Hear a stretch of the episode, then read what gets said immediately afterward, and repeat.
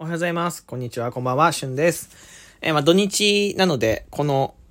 だらっとしたサムネイルと BGM なしで、だらっとした収録トークを撮っていこうと思います。まあ、休日、まあ、お仕事の方もいらっしゃると思いますけど、えー休日の方はゆっくりと、まあ、なんか、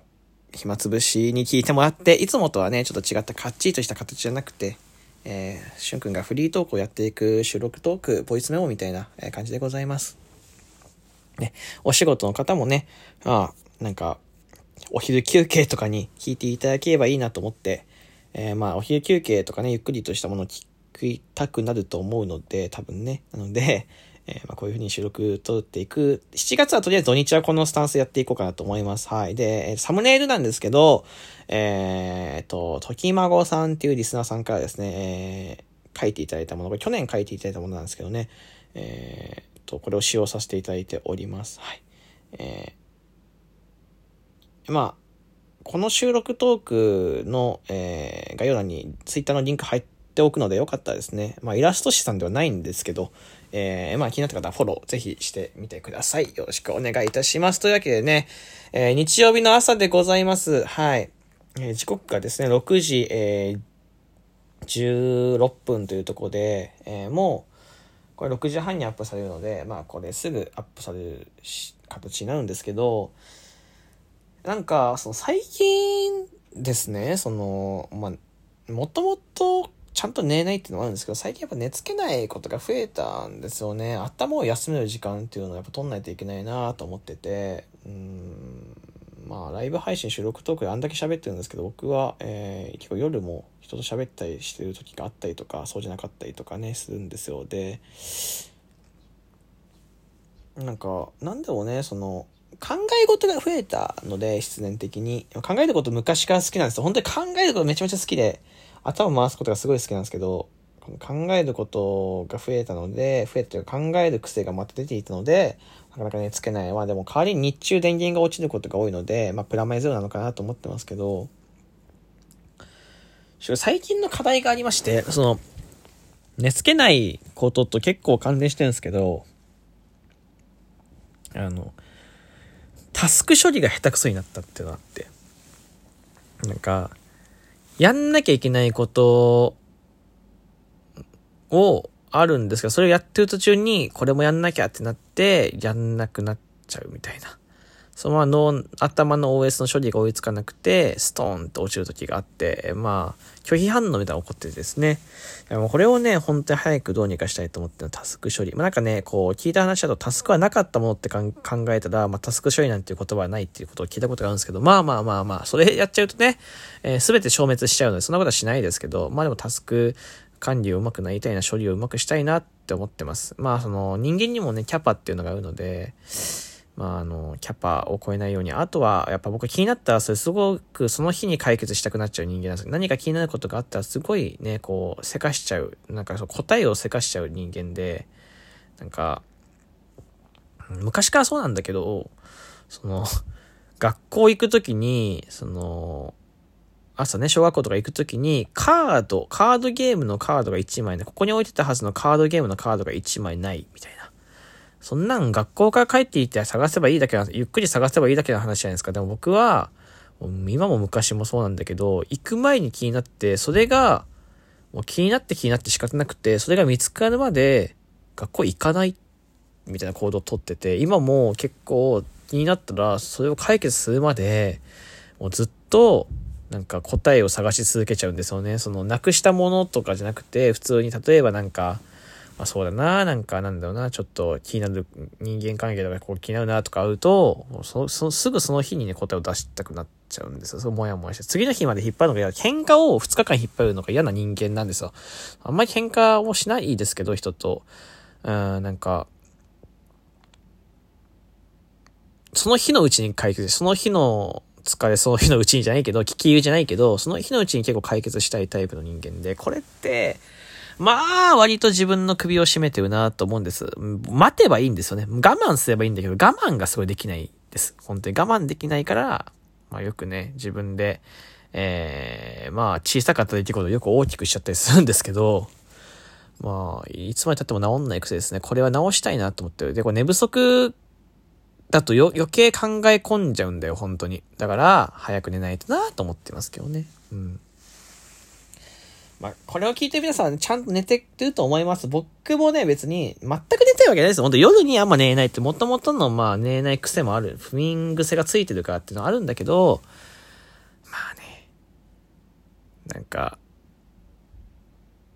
やっぱ、気を気をね、許すとこうなっちゃうから、じゃちゃんとね、寝ましょうね。健康、なんか睡眠をとる人間はやっぱ幸せらしいから、睡眠をとってる人の方が幸福度が高いっていうデータがあるらしくて。だから、まあ、睡眠ちゃんととっていかないとなと思ってる。あとまあ体調ね、本当に感染症とかも本当にね、寝た方がいいっていうのを昨日言ったと思いますけど、ちょっとね、らしいから。これもしかして僕昨日喋った内容って被ってたりするのかな？そうだった場合は、えー、ごめんなさい。もう取り直すとかじゃなくて、なんか、それはマジで僕無意識だったから、うん。なんか、もしかして被ってとかあったら、ごめんね。まあ、もう一回復習だと思って聞いてください。えー、というわけでね、まあ、こんな自分の話を、えー、ぐだぐだするのもいいんですけど、まあ、たまにはですね、まあ、たまにはじゃないか、この前もちょっと回しましたけど、お題ガチャっていうものをですね、えー、回そうかななんて思うので、えー、ちょっと親知らず、親知らずじゃねえや、ちょっと待ってた。えー、これちょっとこれ答えていこうかなと思ったお題ガチャですね。えー、これです。親知らずって言ったら、抜歯後の親知らずの活用方法。お題良くないな。抜歯後の親知らずの活用方法？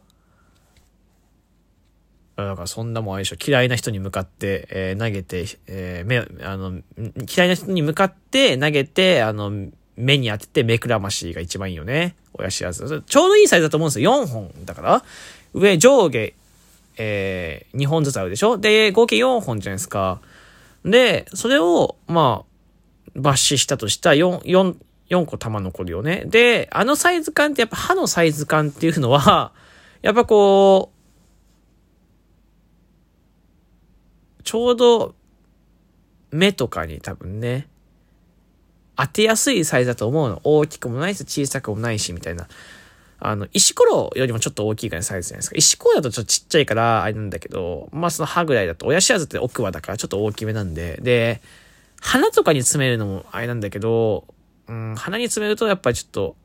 ちっちゃすぎる、そう隙間があって息ができちゃうっていうのがあるし、なんかお家とかに飾るって言ってもね、インテリアとしてもちょっとね、やっぱ映えないじゃないですか。で、まあ、玄関のストッパーとかも、まあちょっとちっちゃくて、多分4つ重ねたとしても玄関のドアストッパーにはなんないから、まあ一番使いやすいので言うと、やっぱり嫌いな人に向かって投げて目くらましするって、これが一番いいのかなって。これいいでしょ？そのなんか上司とか、その先輩とかね、ちょっと気に食わない友達とか多分人間誰しもね、そのまあ嫌いな人とか苦手な人って絶対いると思ってるんですよね。僕嫌いな人っていうか苦手な人みたいなまあ苦手な人の方が意識が強いけど、めちゃめちゃ嫌いっていう人はあんまりいないんだけど、まあでも苦手な人はいるっちゃいるし、うん、まあ人間大使もね、そういう人はいると思うんです。で、その人に向かって、やっぱこう、ちょっと、調子こいてんな、みたいな。いつもよりちょっと、鼻につくな、みたいな時に、まあこっそり、ね、えー、まあ、ステー投げるのは難しいんで、まあ、その、輪ゴムとかを活用してまでは、親知らずとか歯とかってちゃんとほら、こう、何？ちょっと切れ目じゃないけど、こう、あるでしょ？隙間とか空いてるでしょ？そこに輪ゴム引っ掛けて、まあ、パチンコの要領で、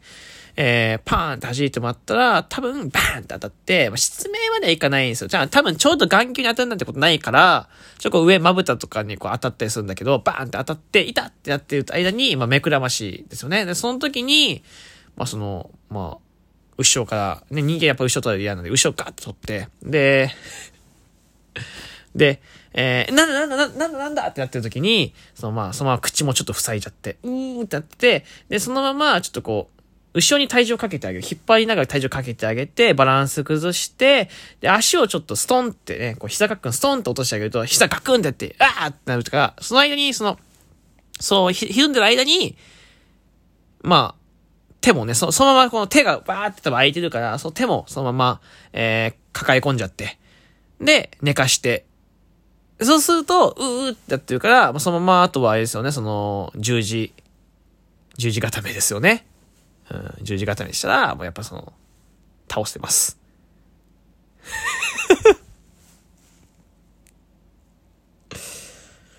でも、竹井総ごっこやっちゃったな。すいません、竹井壮ごっこやっちゃいましたね。すいません、ちょっと、あのー、まさか親、抜死後の親知らずの活用方法を、ちょっとあのー、想像を膨らませすぎたら、ちょっと、竹井壮になっちゃいましたね。まあでも、あの、こうやって活用するといいと思います。抜死後の親知らずはやっぱこうやって活用する。4つ玉があるからね、えー、まあ、一発外してももう一回いけるし、その、なんか一個外したから、これ誰の親知らずだなんてこう、なんないから。一番なりにくいですから、こう弾いた後に、ポンとそのまま飛んでてなくしちゃうから、親知らずもどこ行ったってなるから、あの、なかなかね、足もつきにくくていいのかななんて思いますね。はい。えー、というわけでですね、皆さんね、あのまあ、今度から抜歯、ね、親知らず抜歯したらですね、あの